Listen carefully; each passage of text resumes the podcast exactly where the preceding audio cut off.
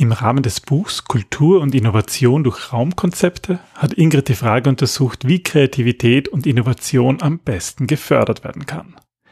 Denn physische Räume sind mehr als großartige Arbeitsräume. Nach der Pandemie stellt sich diese Frage noch dringender, wenn wir vom Homeoffice zurück ins Büro wechseln. Welche Elemente müssen sich ändern? Was bleibt gleich? Wie arbeiten Menschen am besten? Das und noch viel mehr haben wir in einer Live-Episode unseres Podcasts mit zwei Studiogästen diskutiert. Willkommen beim Design Thinking Podcast, weil Innovation kein Zufall ist. Hier gibt es Tipps und Tricks aus dem Beratungsalltag von Ingrid und Peter Gerstbach, damit du innovative Lösungen entwickelst und erfolgreicher bei der Arbeit bist. Und jetzt geht's los. Viel Spaß! Hallo und herzlich willkommen zum Design Thinking Podcast. Hallo Ingrid. Hallo Peter. Ja, wir begrüßen heute auch zwei Experten, die Ingrid für ein neues Buch interviewt hat und die wir heute in diesem LinkedIn Audio Event eingeladen haben. Stefan Kamenzin von Evolution Design. Hallo Stefan. Guten Morgen, grüßt euch. Und Peter Handelgruber von den Bürofreunden. Hallo Peter. Guten Morgen, grüß euch, hallo. Ja, unsere beiden Gäste sind eben von Ingrid interviewt worden. Ingrid, du hast ja in deinem Buch ähm, viele Experten diesmal zu Wort kommen lassen, weil du das Thema auch breiter angehen wolltest, oder? Das Thema breiter angehen war, ähm, das war irgendwie schwierig. Also es gab ja das Buch über Innovationsräume vor der Pandemie und wir haben vor der Pandemie beschlossen, das Buch neu aufzulegen. Und dann kam die Pandemie und ähm, da war irgendwie das Wort Raum plötzlich absurd oder musste neu definiert werden. Und ich kann mich erinnern, ich war in einer kleinen Depression, ähm, weil plötzlich sollte ich das Buch über Räume in einer Zeit, wo Räume eine ganz neue Bedeutung bekommen, schreiben. Und ähm, ja, so kam dann irgendwie die Idee auf, ähm, Experten da um Hilfe zu bitten, wie die das lösen. Und ähm, wir haben im Rahmen des Buches haben wir Stefan kennengelernt und sehr schätzen gelernt und der Peter, das ist ein ganz lieber Freund von uns, der begleitet uns ja schon ewig quasi und hat ja auch unseren eigenen Innovationsraum in Wien oder jetzt beide Innovationsräume in Wien eingerichtet und so lag es irgendwie ganz nah, mal die beiden um Hilfe zu bitten. Ja, wir freuen uns, dass ihr dabei seid. Stefan Kamenzin ist Architekt, Gründer und CEO von Evolution Design und ähm, er macht ein Design mit starkem Fokus auf menschenzentriertes Design. Und das, das hat mir am besten gefallen, weil das gar nicht so häufig der Fall ist. Also wird oft gesagt, aber beim Stefan merkt man das in den Räumen. Stefan, wie hast du das erlebt, diese Zeit in der Pandemie und wie hat sich dadurch deine Arbeit verändert? Ja, ich glaube, wir alle waren jetzt in einer, im ersten Mal in einer Schockstarre, ja, wo man so gemerkt hat, ups, jetzt ist man eigentlich wie gezwungen in ein neues Setting. Ähm, aber seit man sich da mal aus dem ersten Schock erholt hatte, glaube ich, äh, war das eine ganz, ganz spannende Lernphase für uns und für alle. Und auch bei uns hat sich viel geändert im Büro, äh, wie wir arbeiten. Äh, wir bauen jetzt gerade unser Büro auch um diesbezüglich, weil sich auch Bedürfnisse verändert haben. Und ich glaube, wir sind alle immer noch am Gucken und am Schauen und Spüren, was passiert hier gerade nachhaltig. Weil das eine ist ja, ja, man muss jetzt schnell mal eine Lösung finden für eine Zeit, aber ich glaube, da hat sich viel mehr verändert, als wir alle gerade noch momentan vielleicht äh, uns eingestehen wollen. Mhm. Ja, und darum soll es ja auch heute gehen. Ja, Peter Handelgruber ist Gründer und Geschäftsführer der Bürofreunde GmbH. Sie machen Planung, Gestaltung und, und, und Einrichtung von Arbeitswelten und eben auch ähm, ist auch verantwortlich für verantwortlich. das. Naja, wir haben ihn beauftragt, in unseren Design Thinking Space in Wien, also in unseren Innovationsraum, den mitzugestalten. Und da wurde ja, wir haben ja den neunten Stock bei uns sozusagen, den Stock über unserem Erstlings ähm, Space mitten während der Pandemie wollten wir ihn eröffnen, was dann natürlich ins Wasser gefallen ist. Ja, aber Peter hat uns hier auch unterstützt. Und Peter, wie, wie schaut das bei dir aus? Ähm, du hast eigentlich immer gesagt, dass bis eigentlich sehr viel los war, auch während der Pandemie. Du hattest ordentlich zu tun, oder? Ja, auf jeden Fall. Also wir haben ähnliche Erfahrungen gemacht, äh, wie von Stefan geschildert. Die Schockstarre hat uns natürlich äh, vor eineinhalb Jahren alle oder vor zwei Jahren alle bewegt. Äh, man hat sich dann neu orientiert, aber sehr schnell ist man draufgekommen, dass ja viele Unternehmen äh, und Unternehmer äh, die Aufgabe haben, äh, zu überlegen, wie, was mache ich jetzt? Wie, wie gestalte ich mein Büro, wie gestalte ich meine Prozesse? Bis hin zu eigentlich äh, sukzessive der Erkenntnis, äh, man muss überlegen, wie, wie bringe ich die Leute wieder zurück und äh, wie kann Büro der attraktive äh, Space sein, äh, der mehr bietet, als nur ein Arbeitsplatz zu sein. Also es ist einfach ein sozialer Ort äh, ge geworden geblieben oder es hat sich noch intensiviert und von daher sind unsere Begegnungen noch intensiver und häufiger geworden. Mehr online als früher, äh, teilweise wie heute, äh, dass man äh, viele äh, Zuhörer äh, die man zum Teil kennt, nicht sieht. Ja, das ist eine neue Erfahrung gewesen, äh, da viel auch online abzuwickeln. Aber ja, der Bedarf, äh, über, über Büro nachzudenken, über Arbeitswelten nachzudenken, ist eigentlich intensiv gestiegen aus meiner Erfahrung in den letzten Du hast vorhin gesagt, es geht auch ums Wohlfühlen. Ingrid, in deinem Buch hast du ja ein ganzes Kapitel be beschrieben, wie sich oder unter welchen Umständen sich Menschen eigentlich wohlfühlen in der Arbeit. Ähm, ist das äh, warum, warum dieser, dieser menschenzentrierte Ansatz? Naja, also erstens ähm, machen wir ja Design Thinking mit dem Schwerpunkt auf Need Finding, also auf äh, Bedürfniserhebung und Wohlfühlen ist einfach, man merkt einen Unterschied, wenn Menschen sich in einem Büro nicht wohlfühlen. Das ist ja irgendwie spannend. Ähm, deswegen auch unsere zwei Experten. Zu Beginn habe ich ja selber den Raum nicht ganz ernst genommen. Also ich wusste, dass ein Raum etwas mit uns macht. Wir verhalten uns in einer Kirche ganz anders, als wir uns jetzt im Wohnzimmer verhalten. Aber wie wichtig tatsächliche Räume sind und was die mit den Leuten unbewusst machen, das war mir gar nicht bewusst. Also auch wie, wie sehr man eigentlich durch Möbel, durch Farbe, durch Licht ähm, mitgestalten kann, wie Menschen sich nicht nur bewegen, sondern wie Menschen miteinander kommunizieren und wie ein Raum zu einem Ort der Begegnung wird, wo auch wirklich konstruktiv gearbeitet wird. Und das ähm, das irgendwie auch von dieser wissenschaftlichen Seite zu beleuchten, das fand ich total spannend. Also die ganzen Studien, die wir uns angesehen haben, was auch mit ähm, Menschen passiert, die zu viel sitzen, also dass das von Krebs über Diabetes, über verschiedene Krankheiten ähm, führen kann, bis hin zu warum es so wichtig ist, dass Menschen auch wirklich glücklich bei der Arbeit sind. Jetzt nicht im Sinne von, ja, jeder will glücklich sein und jeder will erfolgreich sein, sondern warum das wirklich auch wichtig ist und wie Räume da beeinflussen können. Mir war das gar nicht bewusst, welche Tragweite das hat. Mhm. Ähm, Stefan, da, das würde mich interessieren, wie da deine Auftraggeber sozusagen, ob was, was die da eigentlich im Blick haben. Ja, du hast da in großartigen internationalen Projekten gearbeitet.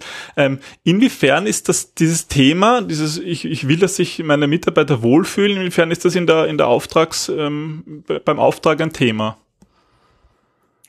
Ja, ich glaube, jetzt, jetzt ist es wirklich spannend, weil das Wohlfühlen glaube ich, bei all unseren Projekten, also bei unseren Kunden, die zu uns kommen, die haben natürlich schon eine Affinität auch zu diesen Themen Nummer eins. Deshalb kommen sie auch zu uns. Und äh, es geht einerseits ums Wohlfühlen, aber es geht natürlich schlussendlich doch, was haben wir eigentlich gemeinsam als Organisation für Ziele? Und ich glaube, das ist immer das Wichtigste. Man ist ja zusammen in einer Organisation, weil man gemeinsam was erreichen möchte. Und wie erreichen wir das gemeinsam am besten? Und das ist so mal die, die wichtige Grundlage. Und natürlich Selbstverständlich erreichen wir das besser, wenn es den Menschen gut geht, wenn sie sich wohlfühlen, wenn sie motiviert sind, äh, wenn sie auch selber bestimmen können, wenn sie mitgestalten können, dann, dann funktioniert das natürlich äh, erstmal alles viel besser. Aber jetzt in der Pandemie äh, haben die Kunden natürlich andere Fragestellungen. Und die Fragestellungen sind ja dann mehr so, wie kriegen wir eigentlich die Menschen zurück? Weil es hat sich ja gezeigt, die Arbeit funktioniert auch gut von zu Hause bei den meisten. Ja? Also die Arbeit wird gemacht, ist effektiv, effizient, sogar noch effektiver als vorher. Also was müssen wir jetzt eigentlich tun, damit die Menschen wieder Lust haben, zu uns zurück ins Büro zu kommen? Das sind so Fragestellungen und natürlich gibt es Firmen, die schon von der Pandemie her schon gut aufgestellt gewesen, die hatten schon viele Räume, wo das Miteinander zelebriert wird, wo das Miteinander unterstützt wird. Ähm, die können darauf aufbauen, aber es gab natürlich auch einige Firmen, die vielleicht von der Pandemie her schon etwas äh, Handlungsbedarf hatten.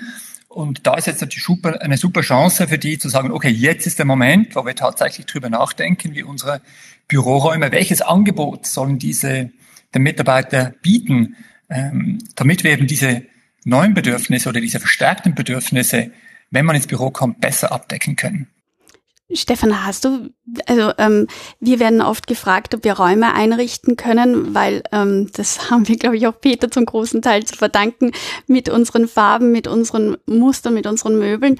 Aber ich habe dann immer das Gefühl, dass die Leute eigentlich ähm, hoffen, durch einen innovativen Raum auch innovativ zu sein. Und ähm, was ist innovativ kreativ? Das ist der Flipper, das ist der Wutzler, das ist irgendwie bunte, quietschige Möbel. Ich habe aber nicht das Gefühl, also das ist wirklich mein Gefühl, dass ähm, die Unternehmen auch tatsächlich zu uns kommen und dass ihnen bewusst ist, was sie mit dem Raum erreichen wollen. Ähm, meine Frage dazu an dich ist, hast du bei, bei der ähm, Auftragserteilung wirklich das Gefühl, dass die Unternehmen wissen, was Räume mit ihren Mitarbeitern macht, dass es eigentlich schon um Wohlfühlen geht, also bequeme Stühle oder auch ergonomischer Arbeitsplatz, weil das ja auch Pflicht ist, aber ähm, sozusagen, dass, dass ein Raum mehr ist als fancy Möbel? Ähm, ich sag mal so, da gibt's die ganze Bandbreite natürlich von Sichtweisen. Tendenziell kommen natürlich schon eher die Kunden zu uns, die sich bewusst sind, dass eben gerade Raum ein super Gefäß ist, um eben Kultur, äh, Kultur und die Werte einer Gemeinschaft äh, zu vermitteln. Mhm. Und dass eben ein Raum das kann und dass wenn man das geschickt macht und miteinander macht, dass man tatsächlich hier aus Raum einfach mehr herausholen kann. Man kann mehr bewirken als nur funktionale Bedürfnisse abdecken. Und ich glaube, gerade mit der Pandemie ist es noch viel extremer geworden, weil wir haben ja jetzt nicht nur die Räume, die im Büro aktuell noch leer stehen, wir haben ja auch die digitalen Räume. Und diese digitalen Räume haben ja auch gewisse Vorteile.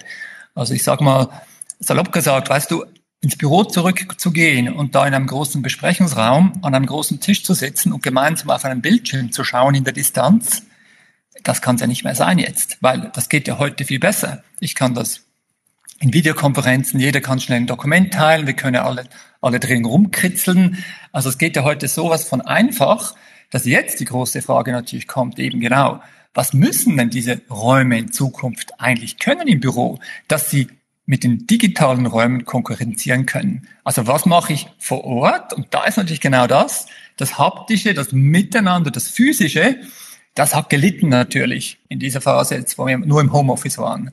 Also da habe ich jetzt große Opportunitäten ähm, versus, sage ich mal, wir treffen uns einfach wieder im Büro, damit, damit wir uns sehen. Mhm.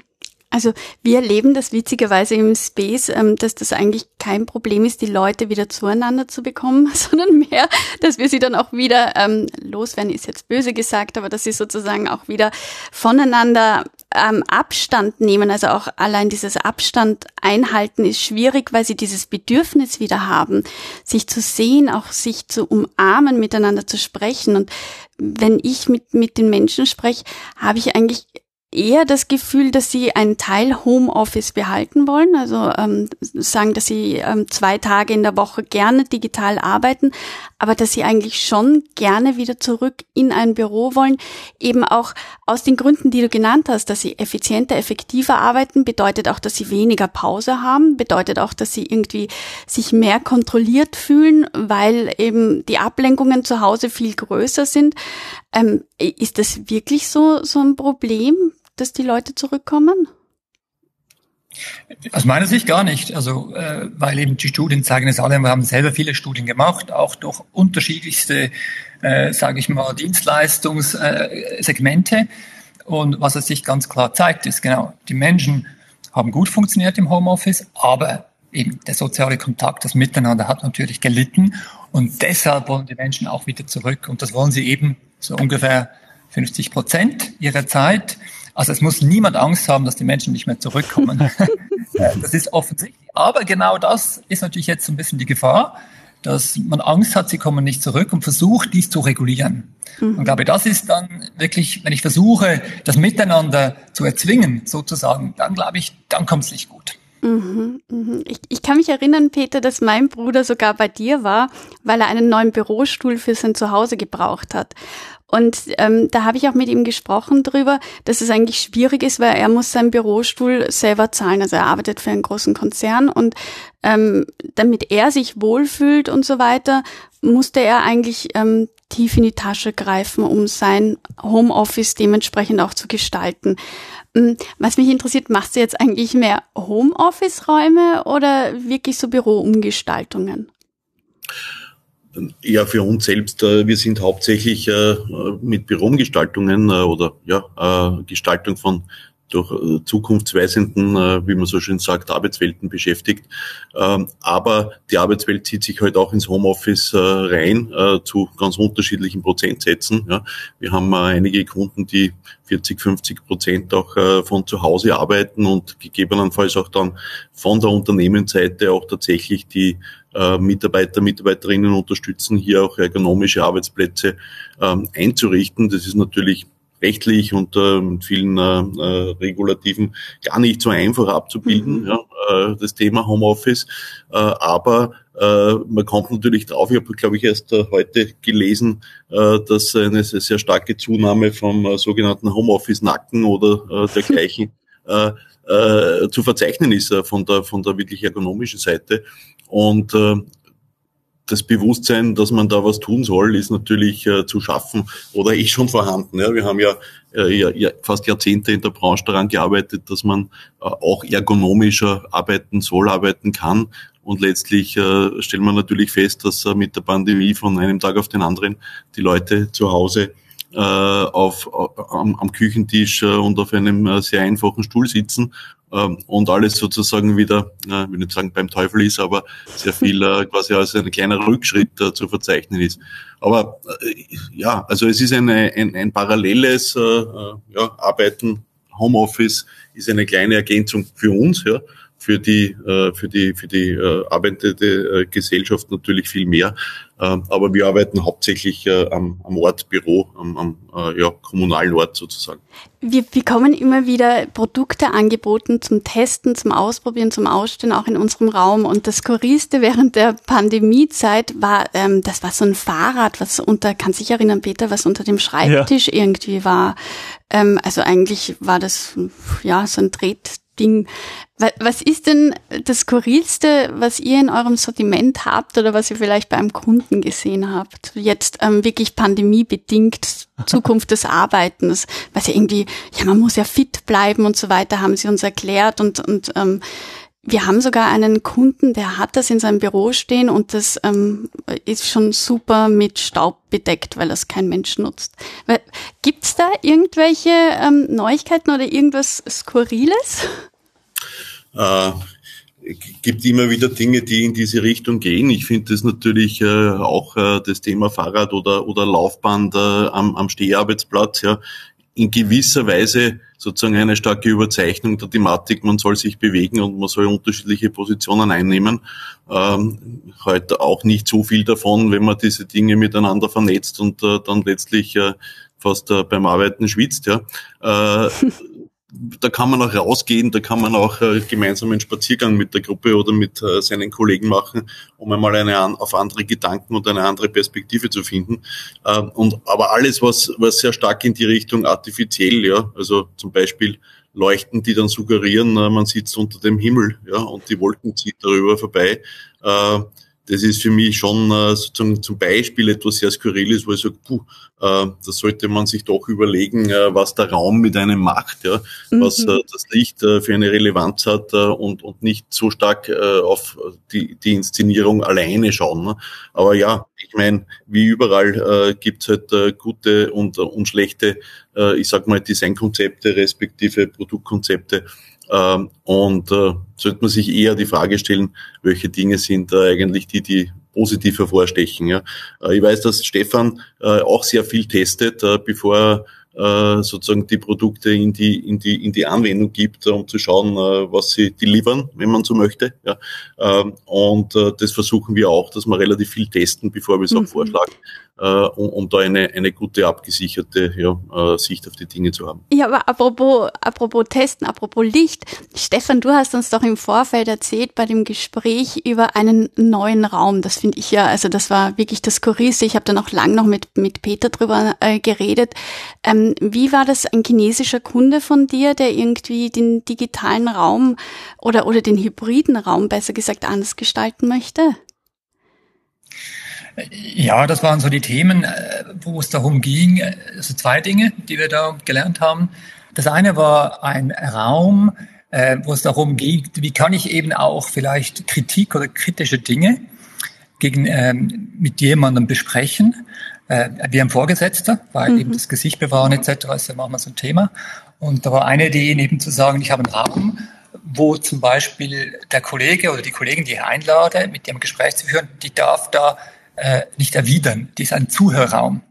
Und dieser Zuhörraum, den könnte man dann eben zusätzlich eigentlich auch noch ganz dunkel machen, dass man eigentlich nicht sieht, also dass man eigentlich nur hören kann und eigentlich absorbieren muss. Also wie jetzt hier, wir sind im dunklen Raum sozusagen, wir sehen uns nicht, ja. Und dass man da vielleicht eben Dinge besprechen kann oder Dinge sagen kann, die einem sonst vielleicht angesichts zu angesichts schwierig fallen würden. Und das fand ich doch ein sehr spannender Input, einfach über genau Räume und was sie einem ermöglichen und nicht. Und das ist jetzt ein Anstoß aus einer anderen Kultur, aber der hat vielleicht bei uns eben genauso eine Wichtigkeit, äh, denke ich, dass man ja. solche Dinge eben auch testen sollte. Äh, was ermöglicht das vielleicht? Ja, also ich kenne das auch von, von vielen Situationen, wo halt dann der Vorgesetzte oder die Vorgesetzte im Raum ist und plötzlich verändert sich die, das Klima und das Gespräch. Also ich könnte mir durchaus vorstellen, dass diese, dass der in einem dunklen Raum ist, wäre zumindest ein Versuch wert. Also falls du das umsetzt, dann sind wir gespannt, wie das funktioniert. Ich suche, ich suche noch, ich suche noch äh, Kunden, die das gerne testen möchten. Na gut, Licht abschalten kann man überall, aber es muss halt dann wirklich dunkel genau. sein. Billig das Licht abschalten, ja. Nein, ich würde das gar nicht testen wollen. Also ich meine, ich, ich verstehe die Idee dahinter. Ähm, es ist ein bisschen so, glaube ich, wie der Klarname im Internet zu nutzen, in der Hoffnung darauf, dass die Hasskommentare weniger werden. Das funktioniert ja auch nur bedingt. Insofern wäre es total spannend herauszufinden, ob das wirklich funktioniert, wenn man nichts mehr sieht dass man da emotional authentischer wird. Aber ich wäre ich wär gespannt, äh, ob ihr irgendwelche aktuellen Projekte habt, äh, die oder interessante Projekte, die dieses Thema aufgreifen, die Mitarbeiter sozusagen wieder ins Büro zurückzuholen. Also wir haben ja während der Pandemie ein Projekt von dir, Stefan, oder wo eigentlich, wo ihr beide, Stefan und Peter, da mitgearbeitet habt, und zwar äh, das Projekt bei Pulsvario in Wien. Ähm, da, das hat uns auch interessiert, weil dort eigentlich ein, ja, ein, ein Entwicklungsprozess in einem Raum abgebildet wird. Also das ist so ein, so ein so eine Art Vierkanthof, also man kann sozusagen einmal im Kreis gehen im Gebäude und je nachdem, in welcher Phase des Produktentwicklungsprozesses man sich befindet, bewegt man sich in Räumen, die speziell dafür geschaffen sind. Das war für uns irgendwie, wir haben halt den Raum hier besucht und fanden ihn spannend, weil natürlich auch unser Design Thinking Prozess irgendwo ähnelt. Mhm. Ähm, aber äh, da, da kommt noch gleich diese Bewegung ins Spiel, über die wir vorhin schon gesprochen haben. Gibt es vielleicht dieses oder andere Projekte, wo ihr sagt, dass das, das ist so für euch ein, ein so, so sollten Arbeitswelten der Zukunft aussehen? Ja, äh, wenn ich anfangen darf, also wir, wir arbeiten an einigen Projekten äh, in, in, in Österreich, in Wien, äh, wo es um die Frage geht, äh, wie schaut eine äh, sozusagen Arbeitswelt neu aus, auch die auf Erkenntnissen äh, rund um die Pandemie oder ich sag mal diesem, diesem groß, dieser großen Feldstudio, Studie Homeoffice aufbaut, ja, zu sagen, okay, äh, wie mische ich das dann neu ab, ja. Also es geht ja nicht nur um die Frage, wie kriege ich die Leute zurück, sondern die, die, die Frage ist sehr stark, äh, was soll die Arbeitswelt der, der Ort Büro können und unterstützen. Ähm, und das auch dann letztlich Raum für Raum. Also es wird sicher stärker nutzerorientiert und, und tätigkeitsorientiert, als es vielleicht früher war, äh, weil wir einfach erkennen, äh, ja, ich meine, das, was man nur konzentriert äh, alleine idealerweise in einer geschlossenen Zelle äh, im, im, Einzelbüro machen kann. Das kann man natürlich sehr gut auch äh, von, von mobil oder von zu Hause aus. Äh, und es geht eher um die, um die Gemeinsamkeit, äh, um die Abstimmung, um das, was man möglicherweise alleine nicht so gut kann oder nicht so gut möchte. Und äh, da erkennen wir, dass insbesondere die Thematik der Studie oder auch der Analyse der Befragung der Mitarbeiter im, im Stil sozusagen auch, auch, auch großer Zahlen letztlich zu Erkenntnissen führt, dass man ein bisschen besser verstehen kann, wie arbeiten die Mitarbeiter, wie arbeiten die Teams und das versucht man halt dann in einer neuen Form abzubilden. Ja. Äh, letztlich äh, vielleicht noch intensiver, als es früher schon war. Äh, diese, diese Art Customer User Experience Reise durch das Büro treibt uns halt an zu sagen, okay, was machen die Leute, welche Methoden wenden sie an, welche Ziele verfolgen sie und dann versuchen wir halt die Räume entsprechend äh, zu konzipieren und letztlich auszustatten. Aber sind die Unternehmen auch bereit dafür, jetzt auch Geld zu investieren? Also ähm, es ist natürlich jetzt auch eine Frage vom Platz. Ähm, es ist plötzlich viel Platz frei geworden und sie müssen irgendwie neu agieren. Aber ähm, aus dieser Schockstarre heraus, sind Sie bereit dafür auch wirklich Geld für die Zukunft des Arbeitens in die Hand zu nehmen? Also äh, ein bisschen so wie Stefan geantwortet hat, da gibt es natürlich alle äh, sozusagen Zugänge, aber im Großen und Ganzen äh, gibt es da schon das Verständnis. Äh, es ist auch ein betriebswirtschaftlich äh, abbildbares Thema. Nicht? Es geht um letztlich um Produktivität der Fläche, um Produktivität der Teams, um die Frage, was brauche ich überhaupt, damit ich Mitarbeiter äh, gewinne und binde. Äh, dass die auch bleiben, dass die ins Office zurückkommen zum gewissen Teil. Und das lässt sich ja letztlich sogar als natürlich auch als, als, als Business Case rechnen. Manche Unternehmen sagen, ich möchte ein bisschen weniger Fläche nutzen, aber anders. Äh, meistens geht das auch, je nachdem, woher man kommt. Ja. Wir haben einige Kunden, die kommen äh, aus dem semi-öffentlichen Bereich, die haben Einzel- oder Zweierzellen äh, Büros, ja, Einzelbüros, Zweierbüros, die man dann ein bisschen öffnet und ergänzt um ja, tätigkeits- oder activity-orientierte äh, Arbeitsmöglichkeiten und Arbeitssituationen. Und das ist nicht zwangsläufig ein Rieseninvestment, aber die Unternehmen haben schon das Gefühl, sie wollen und müssen was tun und dass das ein bisschen Geld kostet, ist klar. Äh, je nach Konstellation, woher man kommt, ist es ein bisschen mehr oder weniger. Und die, die gar nicht bereit sind, mit denen sind wir im Regelfall eher nicht in Kontakt, die kommen auf uns zu. Das ist ein Argument, ja. Stefan, wie ist das bei dir? Hast du Projekte, wo du sagst, dass äh, die, die haben dich wirklich, äh, da hast du dich wirklich ähm, ja austoben können, da hast du wirklich neue Konzepte anwenden können, auf die bist du richtig stolz und die könnten, das, das könnte, ist für dich so das Sinnbild der Arbeit der Zukunft? Ja, da gibt es natürlich ganz viele. äh, aber ich glaube, was eigentlich relevant ist, ist mehr, es muss ja jede Organisation für sich, für ihre Gemeinschaft das Richtige finden. Und das ist nicht eine Frage des Austobens, sondern es ist wirklich eine Frage, und ich glaube, das hat der Peter ganz gut gesagt. Es macht ja keinen Sinn, die Leute mit den falschen Instrumenten und mit den falschen Tools auszustatten. Das ist ja wie ein Laptop, der nur auf halber Leistung läuft. Das würde ja auch nicht in den Sinn kommen. Oder ein Laptop, wo du einfach die Programme nicht hast zum Arbeiten, die du brauchst. Und so ist es ja auch mit Raum und, und mit Begegnung und eben, was kann ich denn in Räumen tun und wie kann ich die nutzen? Und wenn die nicht den Bedürfnissen entsprechen, also ich sag mal, jetzt haben ja die Menschen zum Beispiel in der Pandemie gelernt, oh, konzentriertes Arbeiten zu Hause, das funktioniert echt gut und das tut mir gut, ja, äh, da kann ich wirklich viel besser arbeiten. Also was wir jetzt ganz sicher wissen, wenn die Menschen zurückkehren ins Büro, die werden auch äh, Räume brauchen, wo sie konzentriert arbeiten können, also wo sie sich zurückziehen können. Das ist einfach ein Muss, das wissen wir. Gleichzeitig wissen wir auch, die werden Räume brauchen, wo sie diese Teams-Calls, Zoom-Calls, also die Videocalls in Ruhe absorbieren, also machen können, ja, dass sie nicht gestört werden, dass andere nicht gestört werden. Also wir wissen ganz klar, gewisse Dinge müssen einfach passieren. Und wir wissen, der soziale Austausch ist wichtig, also wollen wir die sicherstellen, und das kommt jetzt wieder auf den Kunden drauf an, wie viel hat er schon, also wie viele Möglichkeiten des Miteinander, des sozialen Austauschs gibt es eigentlich schon im Hause. Und wie Peter gesagt hat, das ist jetzt eine Abmischung der Flächen. Ja, wenn die Leute nicht mehr so oft ins Büro kommen, brauche ich vielleicht auch nicht mehr so viele Arbeitstische. Dafür kann ich die Fläche nutzen für die Dinge, die sie im Büro suchen. Den sozialen Austausch, das Miteinander. Ich kann mehr kreative Besprechungsräume machen, eben wo ich sage, da habe ich einen Vorteil, wenn ich einen Workshop mache, weil ich das Dinge tun kann, die kann ich nicht so gut digital tun da, da fällt mir, entschuldige Peter, da fällt mir nur ein, dass wir halt im äh, Design Thinking sehr auf Need Finding spezialisiert sind und ähm, das sind auch jetzt auch alles Dinge, die sind sehr theoretisch. Also ähm, es sind irgendwie Hypothesen aufgestellt werden, wahrscheinlich werden sich die Menschen so und so verhalten und wir sehen aus Studien das. Aber letzten Endes müssen wir doch jetzt auch diese Übergangszeit erst abwarten, um zu beobachten und zu sehen, was die Leute tatsächlich tun und wie sich ihre Bedürfnisse tatsächlich auch geändert haben oder wie Unternehmen auch bereit sind, jetzt Arbeit neu zu definieren. Also ähm, wäre es dann nicht eigentlich sinnvoll aus Sicht der Unternehmen, jetzt nicht aus eurer Sicht, aber von den Unternehmen, da ein bisschen abzuwarten und zu schauen, ähm, was, was, wie sich die Menschen auch neu formatieren?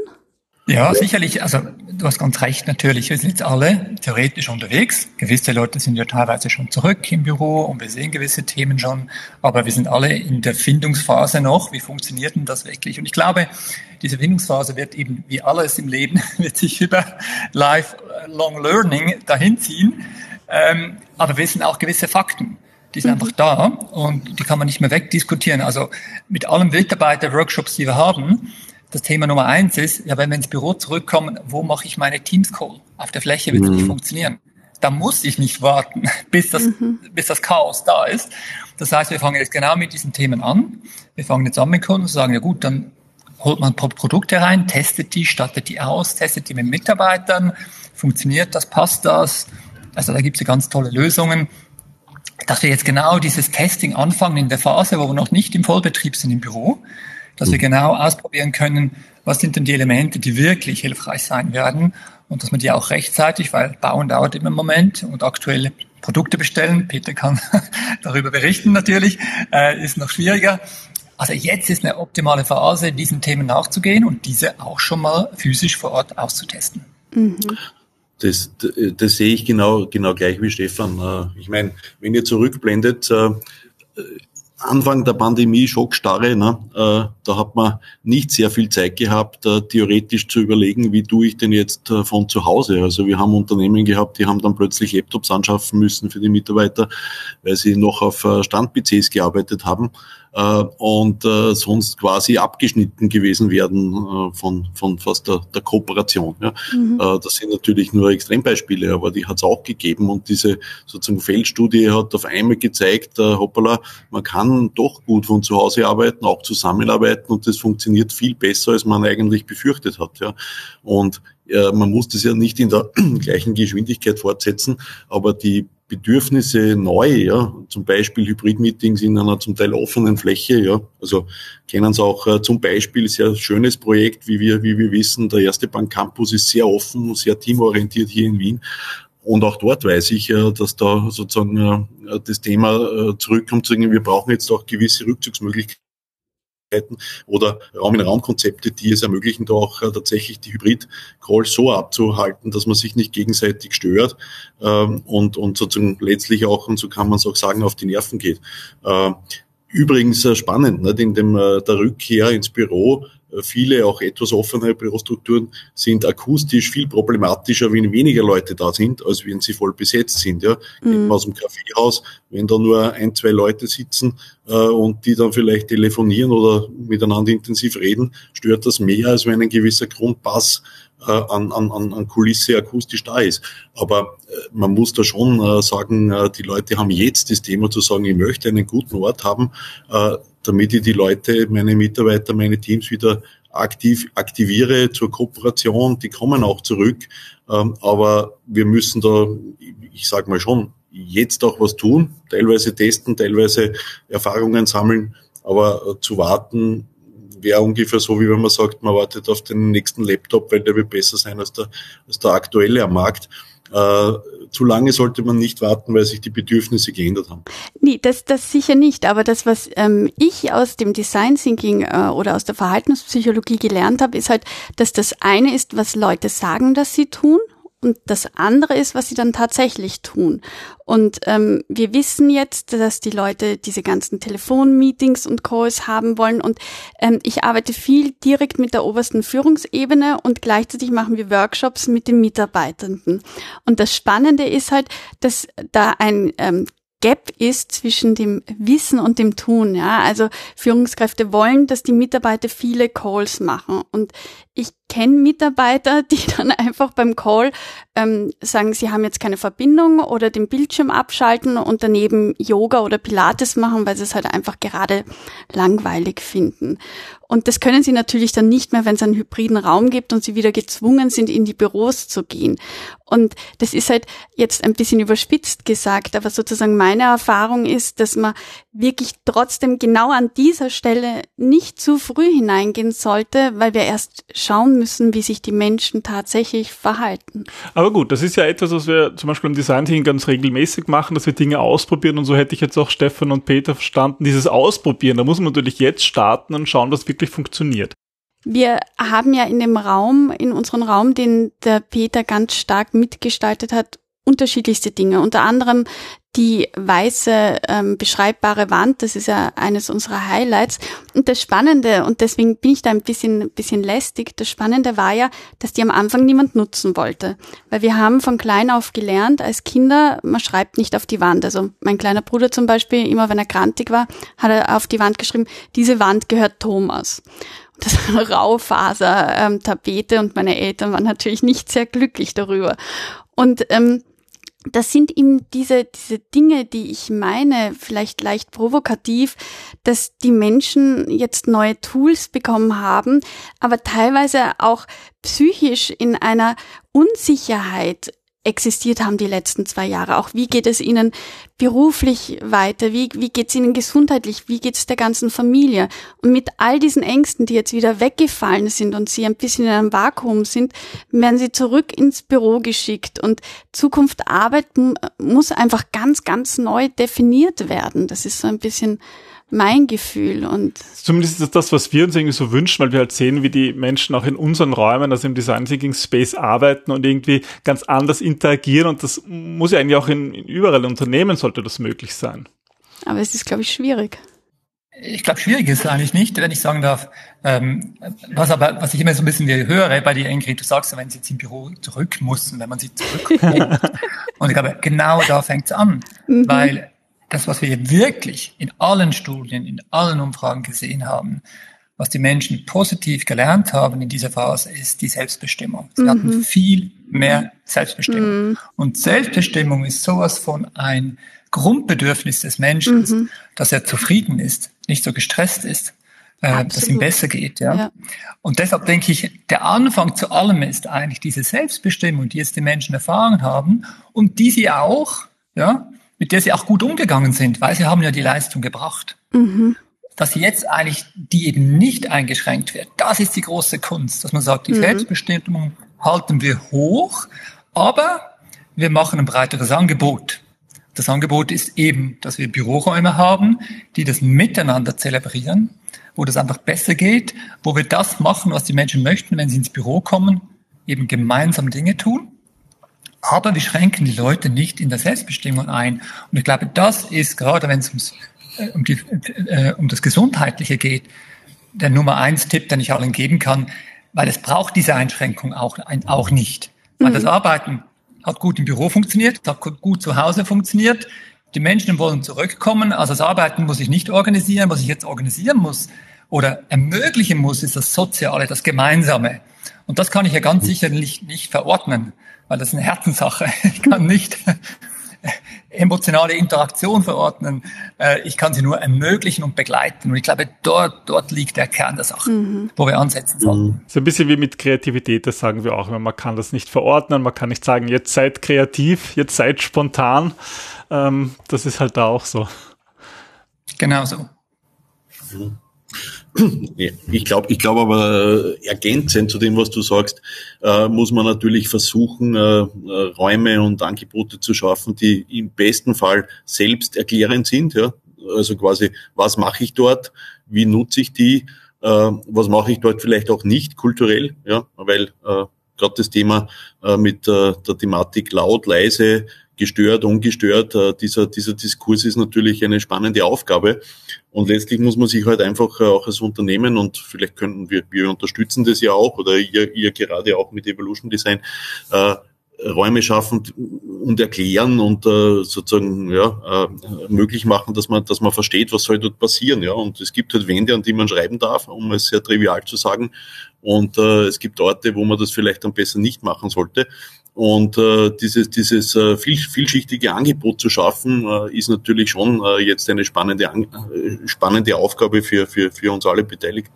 Ja, aber ich glaube, da ist, da ist gerade diese Schwierigkeit, Peter, wie du sagst, dass man es auch leben muss. Ja, also es, ähm, wir merken, dass wir immer eine Einführung geben müssen, wenn wir einen neuen Kunden haben, wenn wir einen neuen Besucher bei uns im Space haben. Wie nutze ich? Also auch, wie ist das Ganze gedacht? Weil hinter jedem Büro, hinter jedem Unternehmensraum, den ihr ja auch gestaltet, da steckt, wie Stefan so schön erklärt hat, eine Idee, eine, eine Vision, eine Mission dahinter, die gelebt werden will. Und keine Unternehmenskultur kann irgendwie existieren oder wird erfolgreich existieren, sage ich mal, wenn sie nicht gelebt wird. Und ähm, ich glaube, dass da ein bisschen die Schwierigkeit steckt, dass ähm, das ist meine Erfahrung auch aus dem ersten Raumbuch, dass viel Geld in die Hand genommen wurde. Mhm. Viele Sachen, viel Design, viel Farbe, viel Fancy. Und sie haben sich bemüht und dann, dann sitzen die Leute da und sind total überfordert, weil sie nicht wissen, was sie wollen. Also ein ganz abstruses Beispiel, was wir hatten, war, dass sie in einem Unternehmen einen ähm, da haben sie einen, einen ähm, ich glaube, ein Meetingraum war das geschaffen und da waren lauter Glaswände. So, und das war aber die Vorstandsebene, weil das sollte irgendwie repräsentativ mhm. sein und schön und so weiter. Und dann sind die Leute hinaufgegangen und ähm, gerade im Design Thinking kleben wir zwar mit vielen Post-its herum, aber wir reden ganz viel, ja. Und das ist nicht vielleicht jetzt unbedingt sichtbar als Excel-Tabelle, sondern es ist irgendwie einmal ein, ein Lern- und Redeprozess. Und auch sehr spielerisch immer. Ja, aber genau, sehr spielerisch. Das ist ein gutes Thema. Da war dann Lego und da waren dann irgendwie ähm, Bausteine und dann kommt halt der Vorstand vorbei und sagt, sag mal, habt ihr nichts zu arbeiten? Spielt ihr da die ganze Zeit? Und ihr könnt euch vielleicht vorstellen, dass dieser Raum nicht mehr genutzt wurde. Ja, der war ja, sauteuer und wirklich wunderschön. Und ähm, Peter hat sich auch hingestellt und hat, ähm, hat da herum experimentiert und überall waren zum Beispiel seine Fingerabdrücke, weil es halt überall so Glasflächen ähm, waren. Und das war uns dann auch furchtbar unangenehm, dass wir begonnen haben zu putzen und nichts mehr anzugreifen, damit wir es nicht dreckig machen. Und das, das meine ich ein bisschen, dass das irgendwie fehlt, dass ähm, gar nicht der Gedanke oder die Intention falsch ist, sondern irgendwie dann bei der Umsetzung, wenn es nicht gelebt wird, viel verloren geht. Ja, aber ich glaube, es gehört zusammen, ne? das, was du auch sagst. Also äh, Punkt eins, die Leute mitnehmen und uh, sozusagen in diese Idee mit einbinden.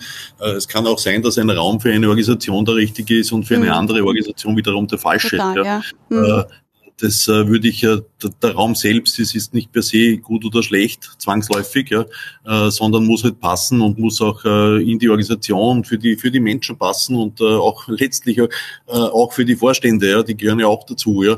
Und das Mitnehmen ist, ist natürlich extrem wichtig und das Integrieren äh, auch der Führung. Aber ja, ich habe mal einen äh, Kunden gehabt, der hat gesagt, naja, wir müssen aufpassen. Er hat gesagt, wissen Sie, Sie machen ja ein Konzept für die Zukunft und meine Mitarbeiter leben ja noch in der Vergangenheit. Ja. also der Stretch ist zu groß, ja. Und ich glaube, das ist so ein bisschen wie im Sport, ja, äh, wo man quasi mit Trainingsmethoden letztlich äh, sozusagen äh, einen Schritt nach dem anderen machen mhm. kann. Zwar die Vision verfolgt, ja, hoffentlich, ja, aber letztlich auch sozusagen die Realität aufnimmt und stückweise vielleicht auch mal mit einem Sprung über eine gewisse weitere Strecke schafft, neue, ja, äh, eine neue Form zu finden. Ja. Aber das muss halt sehr individuell passieren. Äh, an, an, anders funktioniert es nicht und äh, das muss auch äh, vom Unternehmen und von der Unternehmensleitung gewollt werden.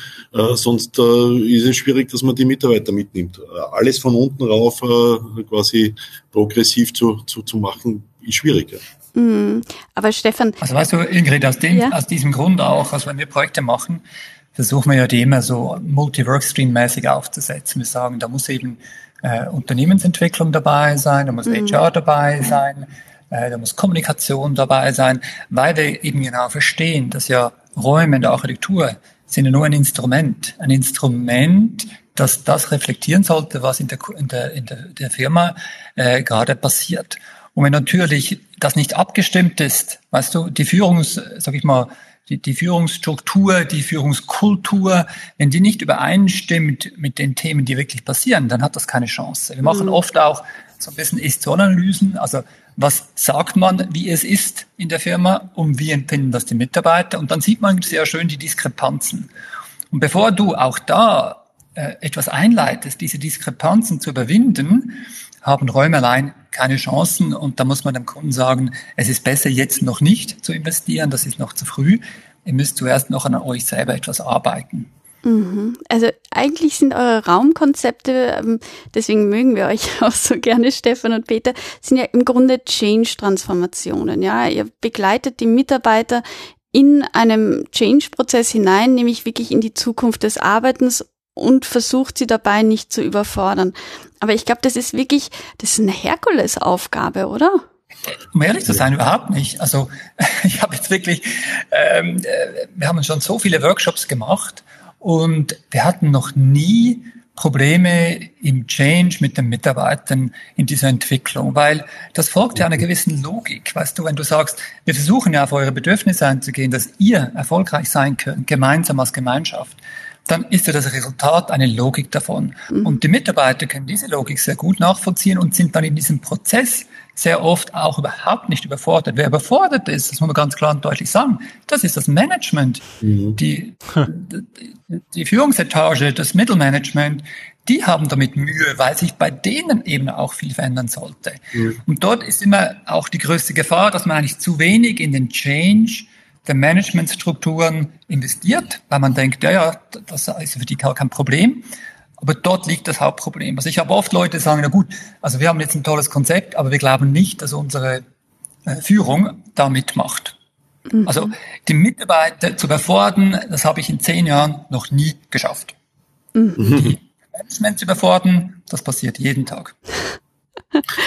Ja, also da geht's uns, geht's uns ähnlich oder gleich. Ja. Also äh, Herkulesaufgabe. Äh, ich meine, man muss natürlich dazu sagen, äh, die Kunden, die, die äh, zum Teil zu uns, die insbesondere auch zu, zu, zu Stefan kommen, äh, haben ja eine gewisse sozusagen Intention, äh, etwas verändern zu wollen. Ja. Mhm. und äh, natürlich, wenn man dann offen und, und ehrlich sozusagen auf die Mitarbeiter, auf die Organisationsstruktur, auf, auf das Unternehmen zugeht und mit denen gemeinsam ein Konzept entwickelt, äh, ist es erstens sehr bereichernd, ja, weil es immer wieder neue äh, Zugänge und, und äh, ja, Erfahrungen bringt. Äh, und, und zweitens dann auch ein tatsächliches Miteinander, das zu einem hohen Grad auch erfolgreich äh, sein wird. Ja. Äh, also die Herkules, natürlich ist es eine Aufgabe, aber ich hm. sehe das nicht so. Wir, wir, wir kämpfen da nicht gegen Windmühlen, sondern letztlich mit den Unternehmen gemeinsam. Ja. Und ja, manchmal äh, gibt es Prozesse, die dann eher das Management überfordern als die Leute, die es dann äh, die leben dürfen, weil sehr stark auf, auf, auf, auf äh, ja, Befragungen und auf äh, Begegnungen mit den Mitarbeitern und deren Arbeitsweisen äh, unsere Konzepte aufbauen. Ja. Also insofern kann ich dem, dem Stefan da absolut zustimmen. Mhm. Ich glaube, dein Beispiel hat es auch schon gezeigt, Ingrid, weißt du, du hast ja gesagt, die Mitarbeiter haben diesen Rahmen genutzt. Aber der Grund, dass sie nicht mehr nutzen, war ja, weil das Management noch nicht verstanden hat, ja. was dieser Raum eigentlich sollte. Absolut. Also du siehst, das Problem war dort beim Management, nicht beim Mitarbeiter. Die haben das sofort verstanden, der Mehrwert dieses Raumens, der ihr kreiert habt. Na, absolut, da bin ich, bin ich auch absolut bei euch beiden. Es ist meistens das Management und ich glaube, dass da ähm, auch wirklich das Problem steht, dass die zwar die Transformation in Auftrag geben, aber meistens gar nicht mitgehen und gar nicht das mitleben. Wir merken das auch oft in unseren Workshops, da wird halt wirklich gearbeitet. Das sind Workshops. Äh, und ähm, gerade das Top-Management ist einfach nicht gewohnt, selber zu arbeiten. Die sind gewohnt, dass sie in Meetings sitzen, ähm, mal natürlich ihre Meinung sagen, aber nicht jetzt Dinge aufs Flipchart schreiben oder mit Post-its von links nach rechts gehen oder gemeinsam Themen clustern.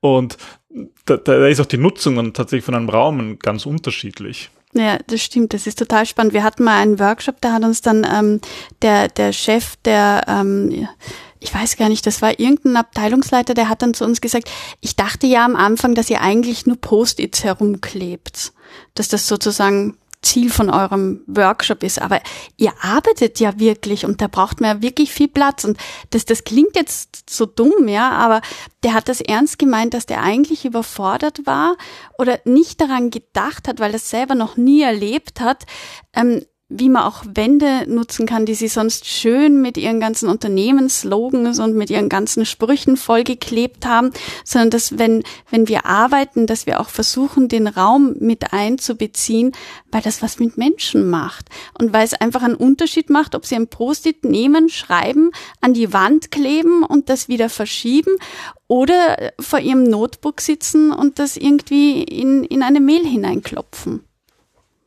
Und das ist irgendwie, das, das ist für mich Zukunft der Arbeit, ist eigentlich für mich persönlich wieder zurück oder zurück, eigentlich in diese Kommunikationsebene, von der ihr beide auch sprecht, zu kommen, in dieses soziale Miteinander, sei es jetzt hybrid, sei es rein remote, sei es aber auch Präsenz, um gemeinsam an einer Vision zu arbeiten, die einfach sich an den Bedürfnissen der Menschen orientiert. Und das ist für mich diese Sinnhaftigkeit, wo ich hoffe, dass, dass es dorthin geht. Da hätte ich noch eine Frage an unsere zwei Experten. Und zwar wird es mich wirklich von Peter und von Steffen interessieren, wie ihr Zukunft der Arbeit ähm, persönlich definiert.